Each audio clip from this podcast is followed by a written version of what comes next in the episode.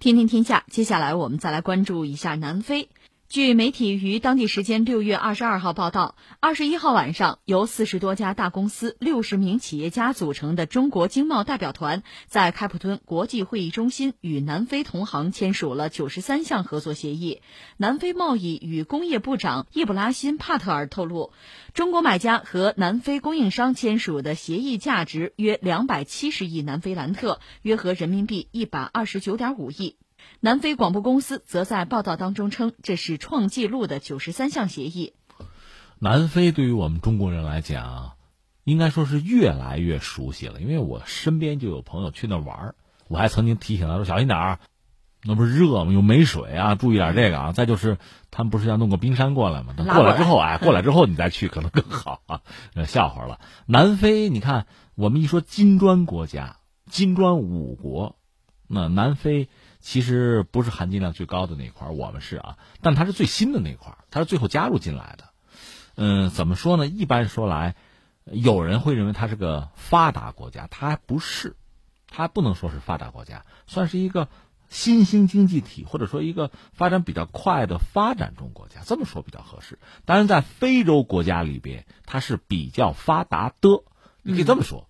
嗯，说到南非呢，其实真的是一言难尽吧。因为在我们就听众朋友的印象之中，就年轻人不论啊，年纪稍大一点的朋友对南非恐怕就有这么几个印象：一呢，种族隔离，对吧？一个曼德拉，嗯再有一个，如果关注点国际政治，有个词儿去工业化，恐怕这几个词儿你回避不了。我们简单扯两句南非吧，很有意思。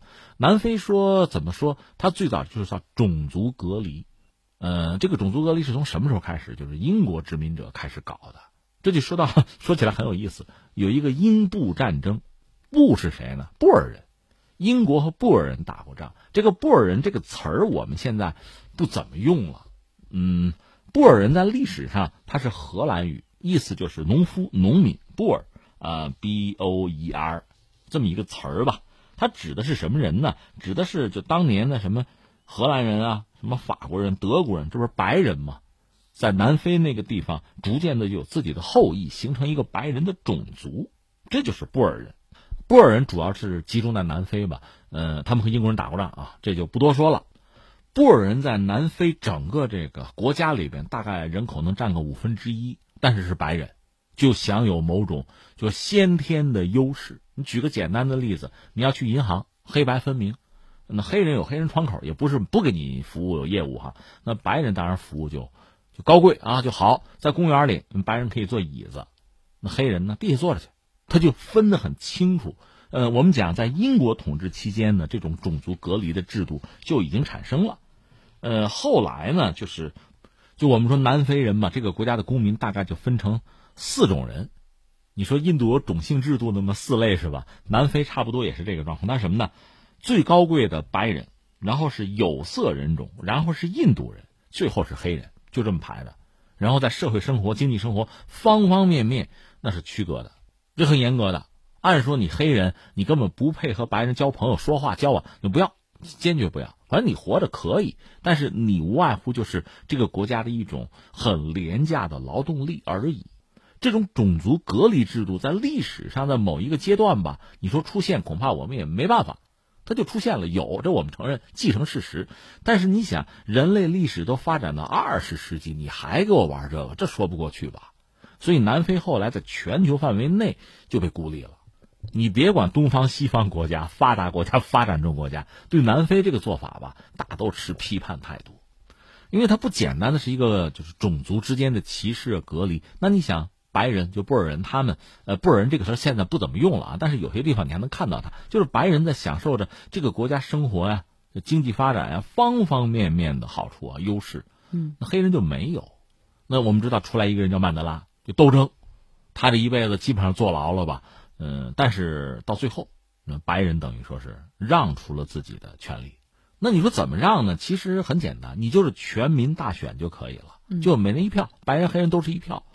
黑人比例大，曼德拉是黑人，有名气，那大多数人就选他了嘛，就这么回事而白人，我不是说就五分之一嘛，你让他全去投票，不过五分之一，他怎么可能赢啊？只要允许全民去去大选，那白人是必输无疑。就这么一个状况。最后呢，谈谈判谈了两年，就斗争吧。你不这样讲就内战了，你看着办吧。最后白人就退却了，要不就投票吧。这比打仗总是强啊！打仗你以为打得赢吗？你白人不过占五分之一，真是大家闹起来，就黑人兄弟闹起来的话，你还是不行嘛。最后就就让了。曼德拉最后成为南非的这个民选总统吧，就这么一个状况。但是呢，接下来就有人，这不是我们说，南非人自己现在反思，就曼德拉成为成为这个国家的总统之后，也出了一些问题。一个是他受到整个世界的尊敬，对吧？包括我们香港不是有一个 Beyond 乐队专门写了一首歌给他写的，嗯，对吧？像这个迈克尔·杰克逊什么的，有有一些这个 MV 里面是不是也有他的镜头什么的？就是大家对他还是很崇敬。啊，人权领袖对吧？没有问题。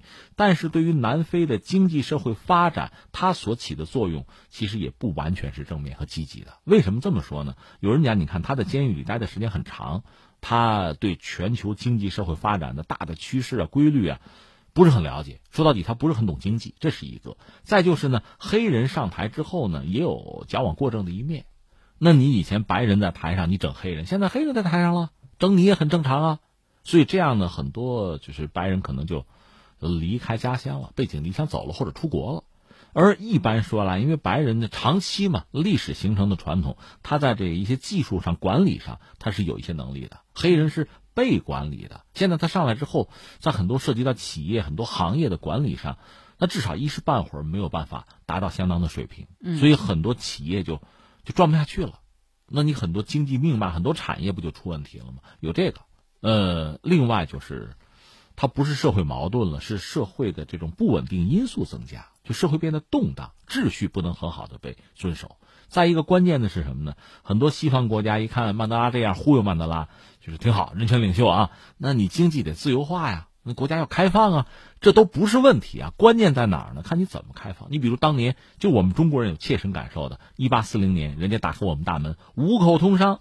人家要跟我们做生意，你说这不挺好，挺平等啊？你仔细想，它可能平等吗？中国是自然经济，那边大工业化，你一旦完全放开自由经济之后，意味着什么？你看看我们那个，当年我上学课本多收了三五斗，粮食也卖不出价来，老婆孩子要扯两块洋布，我就那样子，那你的这个民族工商业其实很难真的搞起来。就这么一个状况，所以南非呢，通过这种所谓的开放吧，遭到了西方的掠夺。他自己原来的一些高技术行业，南非曾经差点做出原子弹来的，这是另外，他这个军火工业都是很发达的，呃，制造业还真的有自己优势，现在也还有。包括你刚才讲新闻里说这个论坛，南非方面不说嘛，就是南非能向中国市场提供什么？你看啊，呃，水果、坚果、蔬菜、牛肉、矿产品，这没有问题。另外，他们比较先进的，自认为。他们有非洲最大最多的工业基地，这倒是真的，在非洲是最大的啊。有尖端科技，世界先进的全身医学扫描仪之一就是南非发明和制造的。另外，世界首例心脏移植手术，我们昨天刚说的，南非一九六七年搞的，对吧？这还真的。另外，飞机上的那个 WiFi 的一些关键的组件，在南非做的。那南非本身是有非洲最大的汽车呀，包括什么小型客车呀、出租车呀、卡车的制造商，这南非是有的。嗯，那就是现在和中国经贸领域合作往来，他们主要就是这些东西。嗯，当年比现在应该还要强。对，但是就是去工业化了。另外呢，曼德拉就是比较盲目的打开了这个大门，就是去掉了这个贸易壁垒之后，那壁垒那个东西就是防着不让别人进来嘛，这样发展自己嘛。你没了之后，人家就进来了。人家比你先进发达，你就再也做不起来了，所以就出现这么一个状况。南非的经济啊、工业因此受到了，他们自己说可能就是毁灭性的打击。对，他还有其他问题，比如艾滋病的问题，现在水资源的问题，就确实麻烦很多吧。嗯，呃，最后扯两句，他的总统叫拉马福萨，这个人也很有意思，他算是曼德拉的，得说是战友或者说学生吧、助手吧，这么一个角色。呃，他就是生在南非一个很普通的黑人家庭。就是刚才我说的，到公园玩可以，是吧？人家白人是坐凳子的，你们一家子坐地下的，是这样的。后来就跟着这个曼德拉，就是黑人的这种解放运动嘛，就做这个。到最后，就是我们不是讲白人等于说让双方开始谈，谈了两年，最后等于说是白人放弃了权利，通过这种选举吧，曼德拉上位。而拉马福萨在整个过程之中还是起了很重要的作用，甚至很多人对他评价是很高的。说当时因为在之前白人呢多牛啊，黑人他根本就看不起嘛，嗯，但是又不得不坐到一起谈判。拉马福萨呢面对这帮白人，在开普敦大学的一个剧院里，就是一个一个会议吧，一个大的场合，他曾经说了一句话，据说很令人动容。他说：“再过几周，我们就要共同创造历史了，就是我们黑人和你们白人，咱们要谈，咱们要改写这个国家的历史了。嗯，我们要创造历史了。这个很多白人就非常大的冲击。这么一个黑人啊，很优秀啊，但是这个人呢，也遇到了一些。”就是挫折吧，嗯，那曼德拉最后就死掉了。死之前你得指定政治继承人什么的，就是继承你这个事业呀。最终很多人看好他的拉马福萨，因为年轻是吧？又是这个曼德拉的一直的忠诚的追随者和助手吧。但是居然最后不是他，是其他人。他后来解释，前段时间他不现在是总统吗？他解释说，我最大的毛病是我太年轻了。我要是六十岁，那就是我了。嗯，因为我年轻，所以就不是我。那怎么办？